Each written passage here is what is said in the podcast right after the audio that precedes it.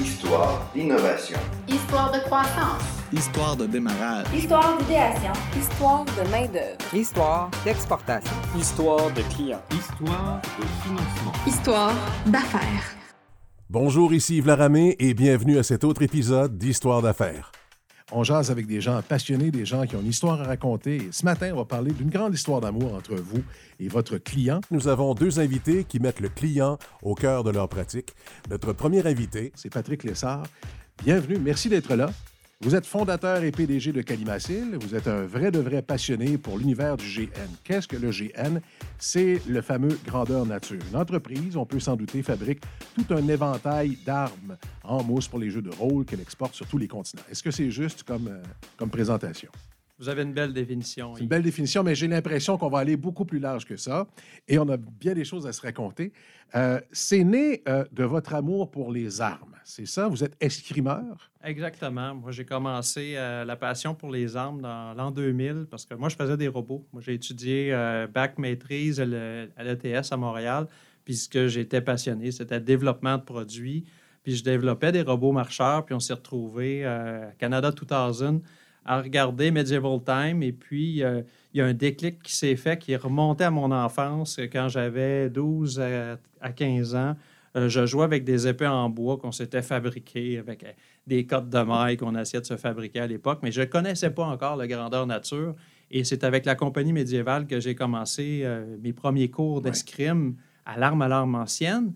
Puis, j'ai, ça fait plus de 20 ans que je fais des arts martiaux de différentes disciplines. J'ai fait du kobudo, du taekwondo. Euh, j'ai pratiqué aussi avec euh, l'escrime moderne aujourd'hui. On a gagné des compétitions à travers tout ça. Et puis, ce que je voulais transmettre dans les armes de mousse, c'était le feeling d'une vraie arme tout en gardant le côté sécuritaire. Donc, on peut s'adonner à notre passion pour l'escrime, mais vous savez. Sans se blesser. sans se blesser. Parce qu'une épée de métal, c'est vraiment dangereux. même si elle est émoussée, même si on met des protections adéquates, euh, si on va vers des, jeux euh, du reenactment, qu'on mm-hmm. appelle aussi, il y en a qui vont faire les sociétés de récréation. Ça s'appelle un, c'est un sport extrême de se battre avec des vraies épées et des armures de métal. Le grandeur nature n'est pas ça du tout. Il est mm-hmm. plus ludique, il est plus accompagnement. Il va y avoir un domaine fantastique à travers ça mais je ne veux pas me battre avec une, baguette d'Harry Potter. Je veux avoir le feeling d'une épée. Je veux être capable de pratiquer des bloquantes, des ripostes. Euh, je veux être capable de pratiquer, bref, tout ce que j'ai appris dans mes cours d'escrime avec une épée mousse dans un contexte où je peux échanger hmm. sans nécessairement avoir des protections particulières ou avoir un entraînement. Mais entre le moment où le jeune Patrick se fabrique des armes en styromousse, en bois, avec ce qu'on peut, avec ce qu'on peut faire, et son premier, sa première arme qu'il commercialise, il se passe combien d'années? On est à quelle époque? On est à quel âge à peu près? On a commencé ça en 2003. Je termine euh, bac maîtrise et euh, je faisais des robots marcheurs, des robots sauteurs. Et puis, j'ai dû prendre une pause euh, à un moment donné. Je m'étais vraiment donné à, fond de train dans ces développements-là. Et puis, je rencontre un de mes chums d'école. C'était Jonathan Gauvin à l'époque. Puis dit euh, Nicolas Gauvin, qui est son, frère, en fait. Euh, Nicolas, euh, il dit Hey, moi, je connais quelqu'un qui fabrique des épées en mousse. Ah, ouais. ouais des épées de latex. Puis, on, à la compagnie médiévale, on s'était fait un bouclier. dit, on va aller à Bicoline, on, va s'équiper, puis on, va aller vivre une expérience de grandeur nature. Hmm. C'est ça, c'est comme un Braveheart, c'est comme la bataille. Là. Puis, effectivement, là, j'ai été décoiffé. Là. quand on se retrouve dans une situation comme Braveheart, où il y a un mur d'épée, un mur d'archer, puis on reçoit les premières nuées de flèches après le son du corps, et il y a 2000 personnes qui s'affrontent sur un champ de bataille, on se sent dedans. On y croit, là. On y croit, là. Mais quand on brandit une épée en, en duct tape, euh, on perd un petit peu le feeling. On dit, on dit vraiment une expression qui dit on perd son mojo un peu. c'est moins impressionnant. un peu. On perd de la confiance en soi. Mais il y avait une clientèle. Parce que là, on, ira vers tout l'univers vidéo qui a amené les gens à s'intéresser à ces jeux de rôle-là.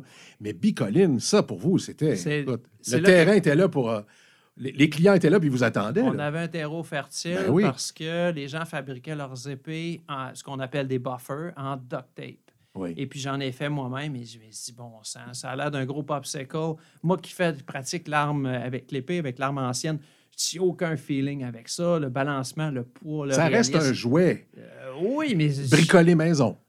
Euh, c'est correct. Je, Oui. je, je renie pas ça du tout. Puis les gens qui, qui en font à la maison, c'est bien correct. Mais tant qu'à y c'est pas ça que je veux faire. C'est ça, mais tant qu'à y croire et faire un jeu de rôle, aussi bien avoir des instruments le plus réalistes possible. Ben, Écoutez, Yves, on a des gens sur le champ de bataille avec des armures en métal, des gants bisons, des chainmail. Qui sont parlent une langue d'une autre époque. Euh, oui, entre autres. qui, qui y croient vraiment. Oui. là. Ils sont dans le jeu. Ils sont là. dedans. Mais l'épée, c'est un élément important. Je il me semblait qu'il manquait ça. Fait que là, moi, je me suis dit, là, je vais faire la meilleure épée pour grandeur nature au monde. OK, mais là, ça C'est prend quoi comme investissement? Puis on part en roue, là? Alors, Mettons, l'idée est là, là. Ouais. Là, comment est-ce qu'on s'organise pour ça? C'est une déclaration qui a changé ma vie. Euh, je ne m'attendais Ouais. pas à ça, évidemment. Je me suis dit, tu sais, comme c'est pas compliqué, tu sais, je suis ingénieur, hein, je fais des robots. Euh, un épée en mousse, ça, c'est quoi? Une tige, puis de la mousse autour, c'est pas trop En compliqué. faire une, ça va, mais en faire 100, en faire 1000, en faire, hein? Oh non, d'en faire une, c'est quelque chose. Déjà, c'était beaucoup. D'en faire une, là, ça a pris huit mois et des milliers de dollars de mousse tirées aux poubelles. Est-ce que vous avez pris cet argent-là de vos poches? Ouais, OK, donc le développement, vous l'avez fait vraiment maison, là. euh, vraiment maison. Je ne connaissais pas l'en- l'entrepreneuriat. Pour moi, ça a toujours été quelque chose qui était comme un peu acquis, dans le sens que euh, de passer d'ingénieur à entrepreneur, c'était naturel. Mes parents ont toujours eu une business. euh. Euh, Je levais des poulets quand j'étais au cégep. Euh, J'étais j'ai toujours vendu, acheté, vendu des trucs. Fait que pour moi, c'était pas un saut ga- gargantuesque. Mais de devenir homme d'affaires, ça, Oui, c'est ça. ça de mettre en marché aussi. Parce que, bon, fabriquer, concevoir, fabriquer, euh, multiplier le nombre, mettre en marché, euh, êtes ça fait plusieurs chapeaux, loin. là. Ça fait plusieurs chapeaux à porter. On va y mettre un après l'autre, là. Vous voyez, ma, ma grand-mère, littéralement, m'en- a vendu de la limonade au coin de la rue. OK. Elle a commencé sa business comme ça. OK. Donc, Moi, chez j'ai vous, c'est nature. J'ai commencé à mouler des épées dans la cave chez mes parents. Ouais. Après ça, dans le garage. Ouais. Après ça, j'ai bâti ma maison. J'ai moulé des épées dans la maison. J'ai fait 1000 cette année-là avec deux employés. J'ai construit un garage en arrière parce que là, quand il est rentré, une, disons, une demoiselle dans la maison, elle voulait plus de fabrication d'épées dans la maison. Oh, est-ce que vous avez à choisir entre la fabrication d'épées et la demoiselle? ou vous avez fait un compromis entre tout ça? On fait un compromis. Bon. on Et ça fonctionne rêve. encore? Ça fonctionne Bon, toujours. ben, bonne chose. Avec quatre enfants, ça Ah. fonctionne toujours. Donc, on a agrandi. là. Calimasil a déménagé et agrandi sept fois dans son histoire. À chaque fois dû à un manque d'espace et à une demande où vous avez forcé l'offre. On force l'offre, on, on pousse la demande. Euh, je suis un fanatique de développement de produits. Je suis un éternel insatisfait. On vient de finir une épée, on la regarde, c'est beau, c'est le fun, tout le monde fait Ah! Il y a toujours un mais. Là, ouais, je vois, ah, il y a un petit- ça, on pourrait faire ça mieux. Ah, ça, on pourrait l'améliorer. Ça, ça pourrait être plus durable. Moi, j'ai mon rêve, c'est pas qu'un épée dure 10 ans, c'est qu'un épée puisse être donné à son petit-fils. Wow. Est-ce que vous avez beaucoup de compétition au Québec? Bien, au Québec, on connaît Atelier Némésis, qui est là depuis à peu près le même temps Oui. que moi. On a commencé à peu près en même temps. Euh, il y avait Damoclès à l'époque quand Oui. j'ai commencé. Euh, il n'y a pas d'autres fabricants euh, connus. Bon, il y a eu les forges de Jackalope, mais moi, je ne vise pas une compétition au Québec. Je, je me tue. En quoi êtes-vous je- différent, justement?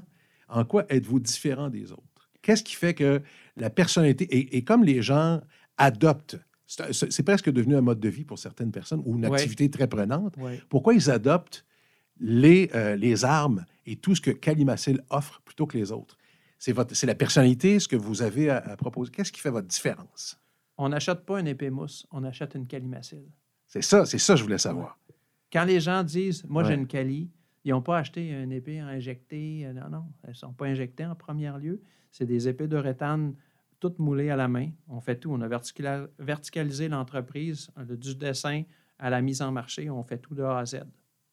Et le moule, lui, il est fait avec les véritables matériaux, donc acier, bois, cuir et tout ça. là. J'imagine le modèle de base ou euh, comment vous- Effectivement, partez quand on a zéro, commencé, on devait déjà aller chercher cette côté authenticité. Les trois valeurs de l'entreprise, c'est la persévérance, l'authenticité et la créativité. Ouais. Et ce côté authentique-là ne pouvait à l'origine se retrouver qu'avec des vrais matériaux. On est allé dans des forges, on a fait utiliser du- du- de l'acier avec un haut taux de carbone qu'on forchait, qu'on tapait pour Ouais. aller chercher ce côté métal. On utilisait du cuir pour faire du cuir. On utilisait euh, du, du- du fil de fer tricoté. Ouais. On utilisait du bois pour faire du bois. Mais toutes ces matières-là vont réagir un peu difficilement avec le moule.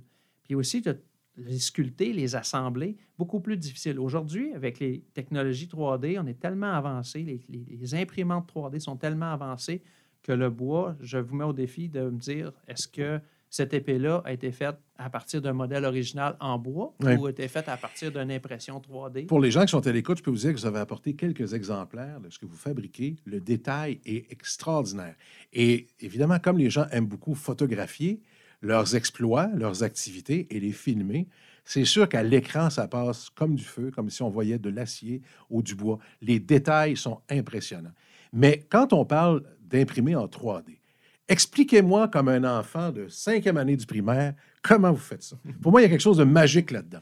Parce que pour moi, imprimer en 3D, c'est comme imprimer une feuille de couleur. je ne vois pas plus loin que ça. Je ne connais pas ça, ce procédé-là.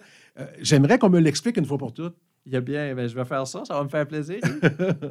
Pour le bien de ceux qui nous écoutent également, euh, la technologie numérique, les arts numériques, s'est beaucoup développé dans les 5-10 dernières années. Puis principalement dans les dernières années, c'est rendu très accessible. Euh, tout le monde peut s'acheter une imprimante 3D à la maison. Bon, qu'est-ce qu'on va faire à la maison? Souvent, on va imprimer avec une imprimante FDM. C'est un, un fil, en fait, euh, d'ABS ou de, de PLA, un genre de plastique qui est fait avec Oui. du sucre.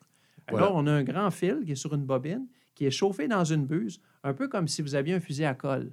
Oui, exact. Oui, oui, colle, oui. La colle chaude, là. Oui, oui. Là, vous avez un fusil à colle chaude, mais qui est dans une imprimante 3D. Donc, c'est vraiment la précision est à 0.1 mm. Puis la petite tête se déplace, puis elle vient déposer son petit fil, comme Mm. une araignée qui va tisser sa toile. Mais là, le fil va monter, va bâtir la pièce, couche par couche, à coup de... Ça doit être long. C'est long, c'est long. Alors, si on en a à produire, combien vous produisez, mettons, une épée d'un type euh, comme ce- ce- celle que vous avez devant vous, là, une épée classique, je Oui, dirais, le droite? Devant moi, là, ici, j'ai une magnifique épée. C'est Iris. C'est l'épée qui est du jeu de Witcher. OK, On ça prend combien de temps à la fabriquer en imprimante 3D? Ben, Juste une.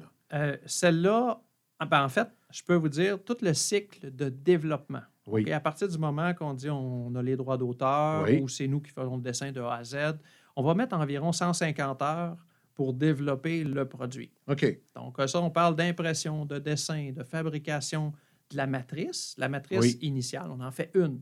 Fait qu'à l'impression 3D, on en fait seulement qu'une. À, moins de- à moins de s'être trompé. Ça arrive souvent qu'on le fait deux fois, trois fois, jusqu'à temps qu'on soit vraiment satisfait de ce qu'on a entre les mains. OK. Là, on fait la finition. La finition, on la fait parfaite, parfaite. Là, ensuite, on va couler un moule. Ça, c'est un bloc de rétane. Oui. Fait qu'on fait un mélange, un peu comme vous avez fait des fois des- de la colle. On a Oui, deux, oui, deux, deux composantes. Bien, ça, on a un bloc de rétane qu'on coule. On mélange les deux résines, on coule autour de la pièce. Et là, on vient sortir la pièce maîtresse, on, on la conserve précieusement. Oui. C'est votre master. Oui, notre master, Oui. notre, réserve. Puis on peut faire un moule ou plusieurs copies du moule avec la- le master. Et ensuite, on va produire les épées à l'aide du moule. Ça, c'est nos équipements de production. Puis là, pour répondre à votre question, comment ça prend de temps? Ben, une fois que j'ai le moule, ben, c'est une à deux heures par modèle. Bon. Il y a des modèles qui peuvent nous prendre six heures à faire de temps de, tr- de- de fabrication. Mettons que moi, je, je suis un individu qui a une gang. là. Je veux 25 épées comme ça. Ça prend combien de temps entre le moment où je passe la commande puis le moment où je les reçois? Mettons. ben, J'aimerais ça vous dire euh, deux semaines. OK. OK? Euh, Donc, c'est quand même rapide. On s'entend pour nos clients. Ben, c'est parce qu'on a des inventaires aussi. Aussi? Oh, oui, ça, ben, vous avez, oui, des, des bonnes- des bons cahiers de charges aussi. Mais qui sont vos clients, justement? Qui, à qui vous adressez-vous? On s'adresse à des GNS. On s'adresse à des cosplayers. Cosplayers, vous avez dit tantôt là, qu'ils sont d'un. Les gens aiment ça se prendre en photo, Oui, oui. mais ils se fabriquent des costumes euh, qui vont représenter soit un personnage de Hero Fantasy qu'on retrouve dans les films, un personnage qu'ils vont inventer. On parlait de Witcher aussi. Witcher, Ça, ça a créé une explosion de demandes, j'imagine, pour, euh, pour, euh, pour ce que vous fabriquez. Tout à fait. Tous ces univers-là. En fait, vous, vous avez créé, euh, vous avez répondu à une demande, mais là, vous devez suivre la mode qui est de plus en plus exigeante. Vous êtes capable de suivre ça? Est-ce que vous avez des nouvelles idées? Comment vous voyez dans cinq ans? Vous voyez où? On ne suit pas chez Calimacil. On crée. Oui. On est en avant. C'est les autres qui suivent. Vous voyez la tendance quand même qui s'en vient. Parce qu'entre euh, Bicoline, où c'était très populaire, et de voir la, la folie des jeux vidéo et les films sur Netflix et les tendances des réseaux sociaux, fallait avoir des antennes. Donc, vous êtes à l'affût de tout ce qui se passe, puis vous, vous, imaginez le futur, comment, vers où on peut aller. On a aussi un armée condamné de innové, fans. là. Ah oui, hein? Ah, avec- grâce aux réseaux sociaux aujourd'hui, on a des fans qui nous suivent d'Israël, du Japon, euh, de, de l'Australie. On fait affaire avec des influenceurs aussi. Des Et ça, ça vous aiment- nourrit d'idées, Ça j'imagine? nourrit, ça nourrit le- le- l'émotion, ça nourrit nos fans aussi. ça- on fait participer notre public. On leur fait choisir le nom des épées. On leur Ah fait oui. participer dans les couleurs, dans les choix, dans le, choix qu'on peut leur offrir, du moins. Puis, euh, on veut savoir qu'est-ce que nos fans veulent. Est-ce qu'on va fabriquer une torche, une brique? Euh, Est-ce qu'on va fabriquer une, une nouvelle Oui, oui. masse? Qu'est-ce qu'ils veulent, nos joueurs? Il y a une expérience qui a souvent été utilisée depuis les dernières années en marketing, c'est l'expérience client. Exact. Vous, c'est une véritable expérience client parce que vous me disiez tantôt, on achète une calimacile. Donc, on prend part à un univers Exact. plutôt que se procurer une épée pour aller jouer euh, au jeu de rôle avec, avec ses chums. C'est excellent. Puis justement, on veut créer l'univers Calimacil. Fait qu'on va s'entourer de gens Ouais. qui vont nous inspirer pour aller créer qu'est-ce que ça représente pour eux, Calimacil. Qu'est-ce qu'on pourrait leur donner pour aller encore plus loin? Bien, en en attendant, on va s'inspirer puis on va appuyer différents univers. Nous, on matérialise l'univers de Witcher, qui est numérique, on s'entend. On matérialise l'univers de Serrawin, qui sont des écrivains québécois, Martial Grisé Oui, oui, et oui. Maryse Pépin. Exactement. Donc, on va matérialiser les outils ou les armes, les, les- les objets qu'ils ont créés dans leur univers, puis on va les transposer dans le domaine du grandeur nature pour que les gens puissent les utiliser. Puis après ça, c'est les camps légendaires qui vont les réutiliser, puis qui vont faire un scénario de Serrawin à travers leur camp de jour. C'est fascinant. À l'extérieur du Québec, quel serait votre plus gros marché pour l'exportation? Vers où vous vendez le plus, finalement, de vos, de vos armes? Ben, historiquement, ça a toujours été l'Europe, l'Union européenne, Allemagne, France, Belgique. euh, Je vais là-bas, Calimacine, là, c'est une marque connue, c'est c'est quelque chose de prestigieux. Là. On est allé, ça me, ça me fascine tout le temps, puis je- je- j'en reviens pas moi-même parce que je dis quelle communication que j'ai fait pour être connu dans l'Europe. L'Europe, c'est grand. On s'en va à Lucas Ouais. Comic and Game il y a deux ans, grâce à une bourse de Cher- Sherbrooke-Innopol. On est ambassadeur pour l'Italie, on fait un- une mission commerciale là-bas, puis on s'en va dans le, plus, le deuxième plus gros Comic and Game Convention au monde, qui est Lucas Comic and Game. On se déplace là, on voit des gens avec des calimaciles. Hey, c'est cool, vous avez une calimacile. Ah oui, tout ça, c'est les meilleures épées au monde. Puis là, ah ouais, OK. Là, ils nous demandent qu'est-ce que vous faites, vous autres? Ah ben moi, je, les fabrique, ces armes-là. Oh, oh, là, là, il était là, puis il se prosternait par terre. Ouais, mais, ah, c'est trop hot. Ah non, ah, c'est calimacile. Je OK, mais. On n'a pas idée de l'impact que ça peut avoir parfois, parce que au-delà d'avoir réussi ce que vous aviez en tête, vous avez réalisé votre rêve et vous le vivez encore à tous les jours, au Oui. quotidien. Le rêve est passé à la réalité, mais votre création est devenue une expérience, est devenue un objet dont les gens sont fiers de faire partie. Ça, c'est une réussite qui est exceptionnelle, je trouve. Je saurais pas si bien dire. Je vous remercie infiniment, Patrick Lessard, euh, communément appelé aussi Patrick Calimacil. J'ai l'impression qu'il est devenu presque un second nom. Merci de nous avoir partagé votre expérience et juste longue vie, longue vie et le meilleur pour vous. Merci à tous et bienvenue chez Calimacile. Voici le compte du. Notre invité pour cette portion, il, euh, il est directeur de l'accélérateur entrepreneurial Desjardins de l'Université de Sherbrooke. C'est Jean Bibot qui a comme mission d'insuffler le goût et l'action d'entreprendre au plus grand nombre de personnes possible et de créer des espaces expérientiels pour le faire. Il est diplômé au doctorat en administration des affaires à l'Université de Sherbrooke, il est également professeur au département d'entrepreneuriat, contribue à des conversations de recherche sur l'incubation d'entreprises, à la pédagogie expérientielle, à l'accompagnement d'entrepreneurs, à l'écosystème entrepreneurial et aux espaces d'apprentissage. Et en plus, il prend du temps pour venir parler avec nous. Alors, bonjour. C'était long. Bonjour, Jean. C'est vous. ouais, c'est vous. Ouais, ouais. vous.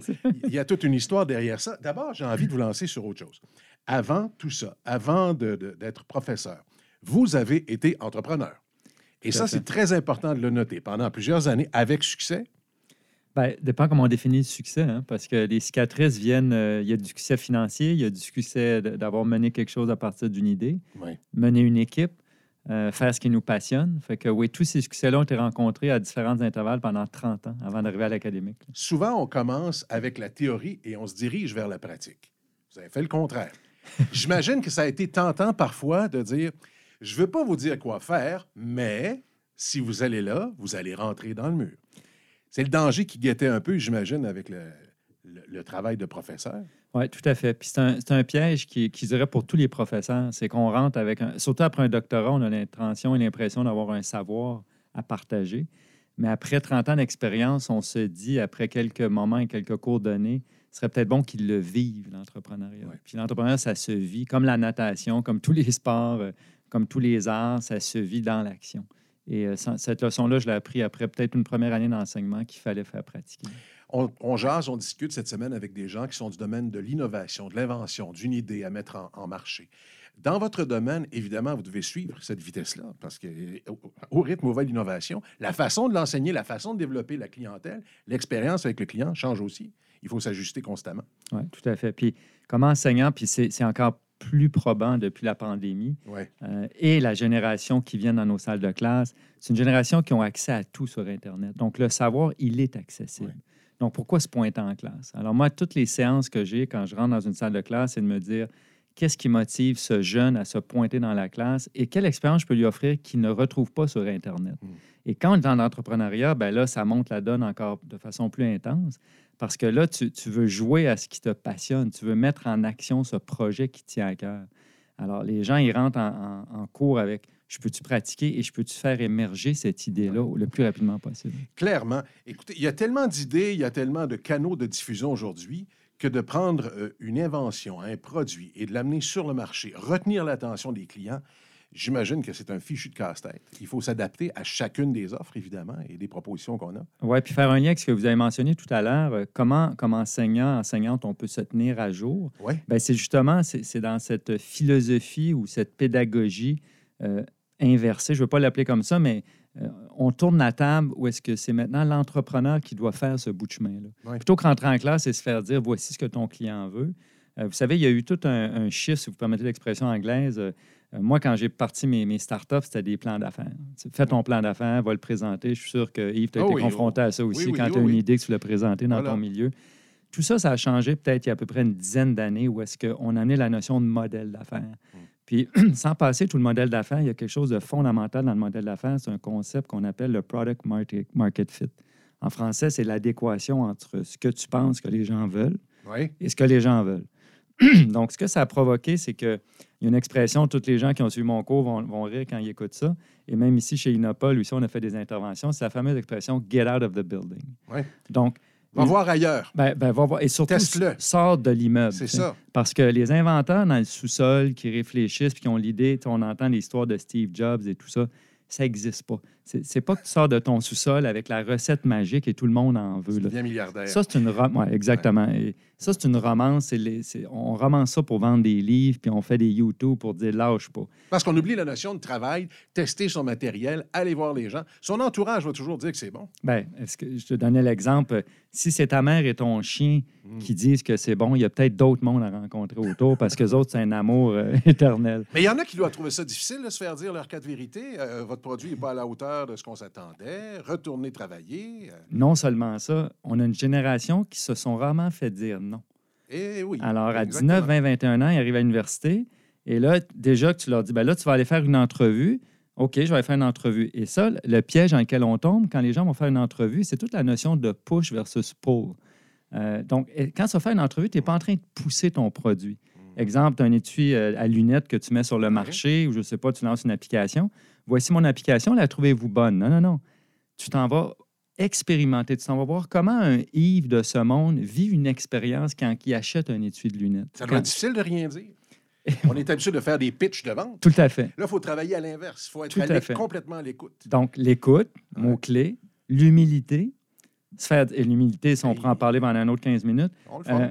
Euh, tout ce qui est euh, euh, la réceptivité des commentaires et dire comment je peux construire ça, puis de défaire tes idées préconçues sur ton projet. Parce que tout projet, on a tous vécu des startups. Un entrepreneur, je tiens à le dire, c'est pas pour moi quelqu'un qui part une, une compagnie, qui part une organisation.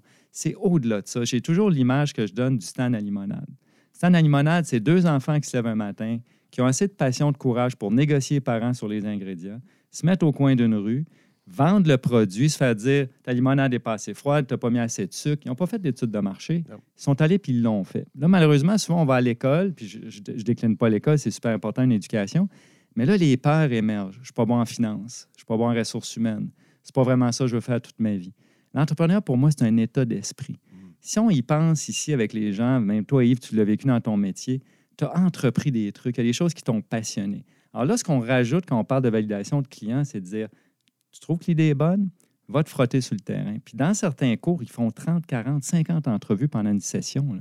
Et ça fait mal.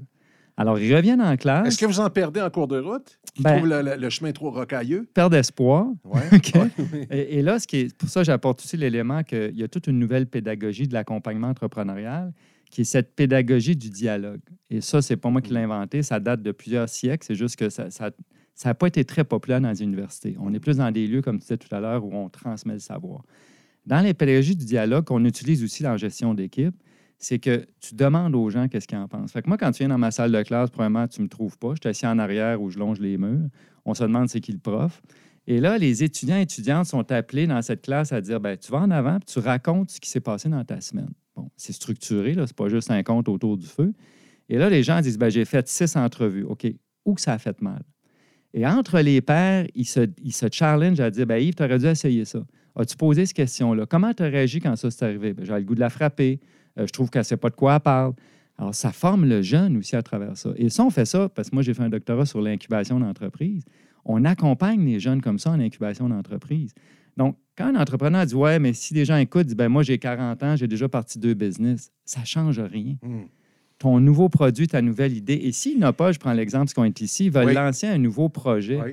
ben, même chose. Get out of the building. là. Hmm. C'est pas parce que t'es 12 autour d'une table que l'idée est géniale. OK, mais l'idée de sortir du building, je trouve ça génial. Mais comme les gens sont de plus en plus sollicités, comment on fait pour attirer des gens à venir écouter, participer à un projet que l'on présente, par exemple? Les fameux focus group. Il y, a, il y a 15 ans, les gens couraient parce qu'ils étaient curieux. Ouais. Ils voulaient faire partie de l'expérience. Mais aujourd'hui, on s'entend que les sortir de leur divan, Ouais. quitter Netflix, Sur on est rendu à la troisième saison, il reste deux épisodes. Difficile, là. Ouais. Puis Comment le Canadien est allé trop loin. Est allé trop Ça a loin. tout défait notre printemps d'entrevue. Il faut mettre un masque. Non, ça ça. n'arrête plus. Ben, deux choses. Un, d'abord, le virtuel a aidé ça. Oui. Parce que c'est plus facile de communiquer avec les gens. Mais il y a plus que get out of the building. Il, y a- il faut que tu vois la pupille des gens lorsque tu fais une entrevue. Ça paraît anodin, mais tu ne peux pas faire une entrevue téléphonique. C'est du langage non verbal. Ça dit Exact. beaucoup. Exact. Ouais. Alors, oui, j'aime ça ce que tu fais, Jean. La personne prend son café, écoute d'autres choses. Tu n'aimes pas vraiment ça. Alors, faut au moins, virtuel peut passer. Mais en personne, Ouais. bonne question.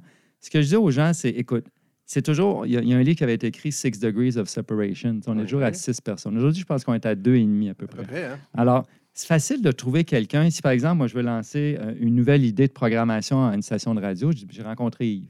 Yves, connais-tu quelqu'un qui pourrait me guider dans ma réflexion?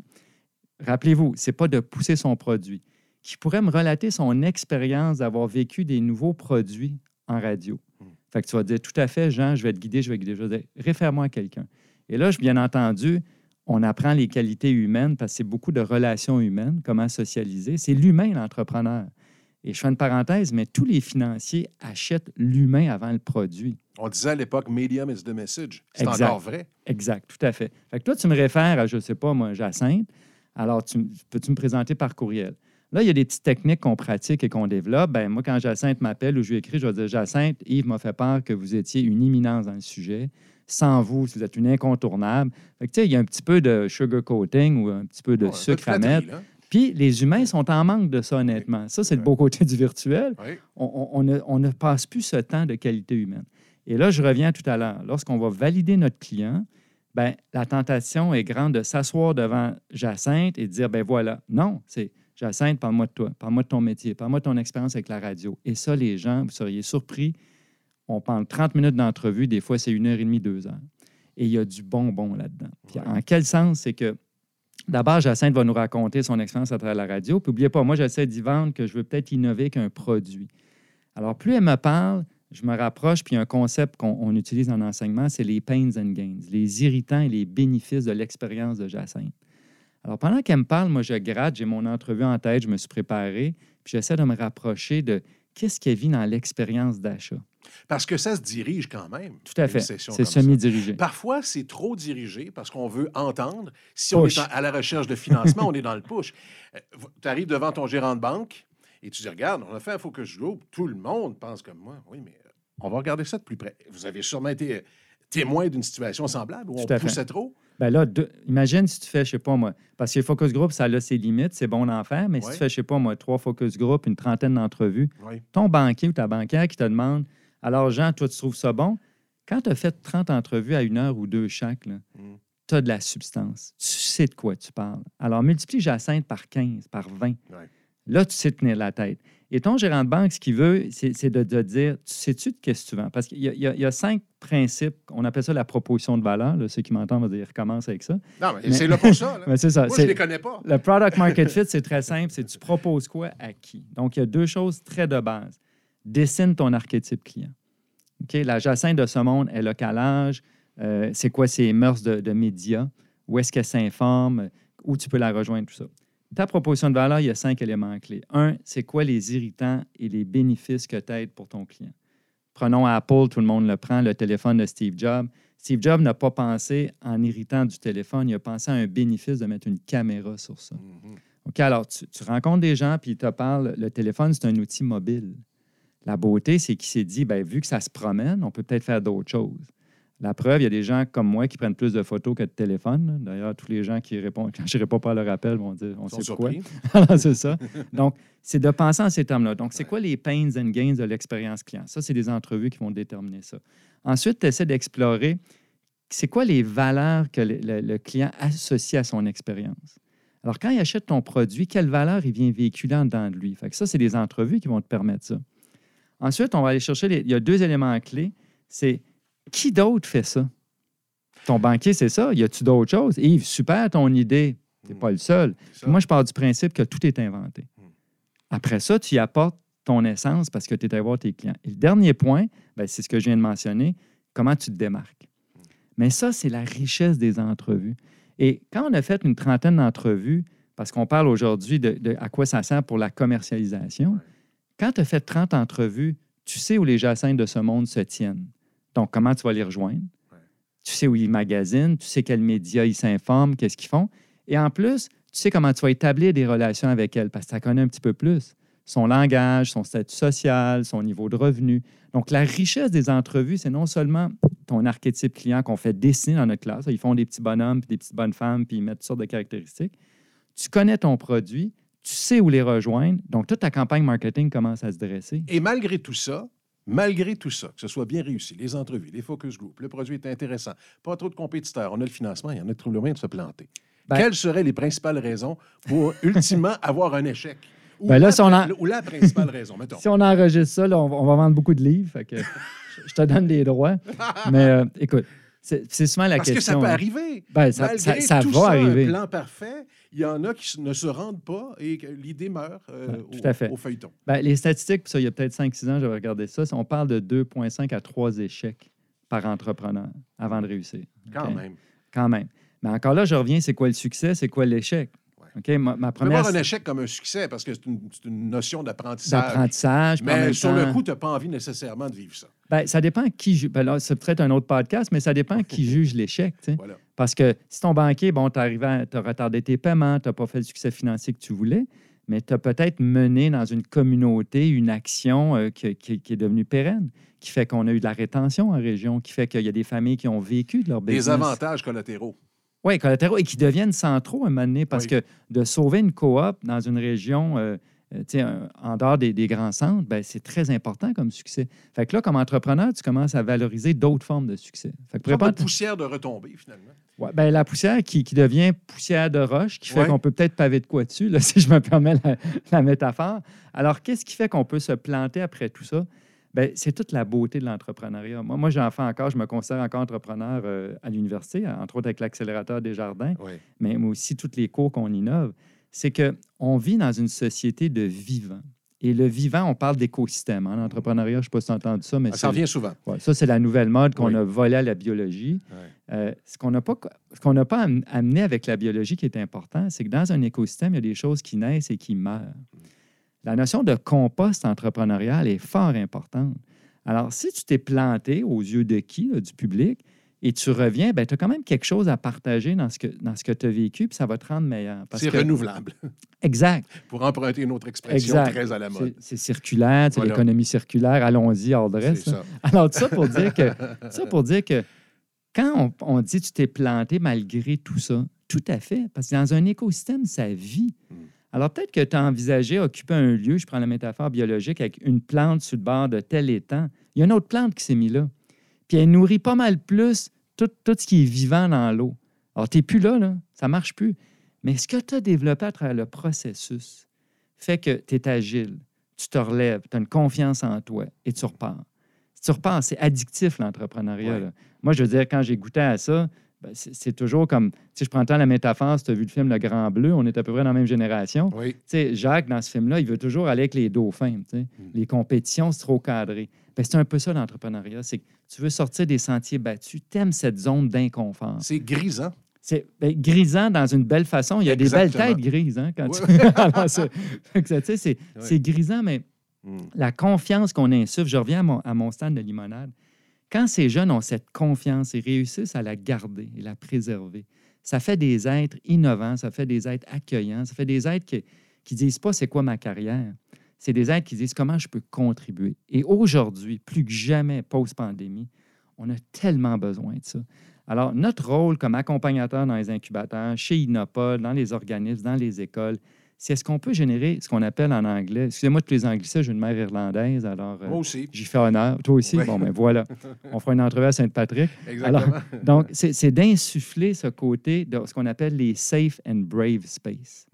Des lieux où tu te sens sécure, tu te sens transparent parmi tes pairs, et il vient une, une espèce de pouvoir d'agir qui émerge de ça. Et Et, quand- et ça nous offre une protection contre justement les vents contraires qui vont se présenter. Exactement, exactement. Puis quand tu arrives devant ton banquier, puis on parle tant du méchant banquier, là, puis c'est drôle, puis je vais faire un Oui, clin mais d'œil. cette image-là, elle colle. Ben, école, puis école, puis elle décolle, parce que j'ai. Moi, dans, dans mes startups que j'ai eues, tu sais, le banquier, c'est souvent, il va te dire, euh, puis j'utilise le banquier, mais c'est hommes et femmes, mais il va- on va te dire, écoute, je suis ton partenaire. Hein? Ben, c'est souvent le dernier que tu appelles quand tu as des problèmes. parce que, parce que ça ne te tente pas d'être trop transparent sur le fait qu'il te manque de cash. Voilà. Alors, oui, aujourd'hui, la culture change. Puis, en tout cas, moi, j'ai des bonnes relations avec Desjardins. Je ne fais pas une plug, mais ça a bien été aussi dans mes financements. Mais, mais justement, ça revient à cette confiance. Quand tu as fait 60 entrevues, puis tu sais de quoi tu parles, ben, tu vas peut-être l'appeler le banquier puis dire Voici ma situation. Puis il va dire Ouais, mais ton marché, je vais t'en parler de mon marché. Parce que je, je- tu sais, je, connais de quoi je parle. Fait que c'est toute, c'est toute une boucle de édifions la confiance. La grande difficulté, le grand défi qu'on a pour revenir à ta question fort pertinente sur l'échec, c'est que beaucoup de gens vont dire c'est correct, tu te casses la gueule. Tu sais, il y a même eu des, dans les dernières années ce qu'on appelle des fail camps. Les gens venaient s'ouvrir les veines sur comment ils ont échoué. tu sais. Puis j'ai participé à ces choses-là, puis c'est, fort euh, intéressant On et est tout. pas loin de la théorie du cri primal. Oui. Ça fait du bien, ça libère. Ben, ça fait du bien. Le problème que j'ai avec les fail camps, c'est que l'histoire finissait tout le temps à la désigner. C'est que je me Ah, suis oui, planté, j'ai frappé des murs, mais je suis devenu millionnaire, ma famille sais. Steve Jobs, là, je veux bien, mais, mais c'est non, partageons ces lieux où est-ce que ça va pas bien. Mm. Puis tout s'écroule. Alors les gens disent Oui, tu as le droit, mon petit gars, ma petite fille, lâche pas. Mais on n'est pas dans une culture qui a accepté ça encore. Parce qu'on regarde nos CV, on regarde si lui a fait faillite. euh, non, c'est du damage goods, comme on dit en On français s'accroche à tout ce qui brille. tout ce qui brille, exactement. Alors, tout ça fait partie, et post-pandémie, c'est encore plus pertinent. Soyons authentiques, soyons transparents, célébrons l'humain. Fait que entrepreneur, OK, c'est un mot qui est à la mode. Moi, quand j'étais entrepreneur, c'était quand tu vas trouver un vrai boulot. Euh, Aujourd'hui, c'est des rockstars. Ils sont encadrés. Je pense qu'en région, il y a 47 organismes qui les encadrent. Fait que ça, c'est biberon matin, midi, soir. là, ça n'enlève pas que c'est difficile comme boulot. Puis la contrepartie de ça, c'est que souvent- ben, c'est des 12 travaux d'Astérix parce que tu cognes à toutes les portes, tu sais pas où ça s'en va. Fait que l'entrepreneur est valorisé, puis tant mieux. Ouais. Mais, mais n'en faisons pas euh, tu l'es-tu ou tu ne l'es pas? Euh, T'es-tu né entrepreneur? Tes parents l'ont-tu été? Essayons de simplifier la chose. là. Entreprendre, c'est vivre de ses passions. C'est dire, je peux-tu donner à ma vie un sens que pour moi et pour la société dans laquelle j'opère? Puis ça peut être ma communauté, tu peux rester dans le même bled toute ta vie. C'est correct, c'est cool. Tu n'es pas obligé de faire une application technologique là, qui va révolutionner le téléphone. là. Génial. Ça donne le goût de deux choses. Un, de retourner aux études. Et deux, de vous inviter à un stand de limonade. On y va maintenant. Jean Bibot, merci beaucoup pour votre participation à cette série de balados diffusion. Merci, puis je vais me rendre disponible puis tant que tu payes la limonade. C'est un deal.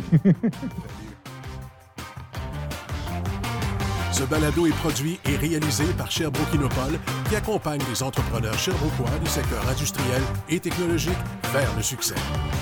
Merci à Investissement Québec, partenaire officiel d'Histoire d'affaires, et merci à la Ville de Sherbrooke pour son appui financier au projet.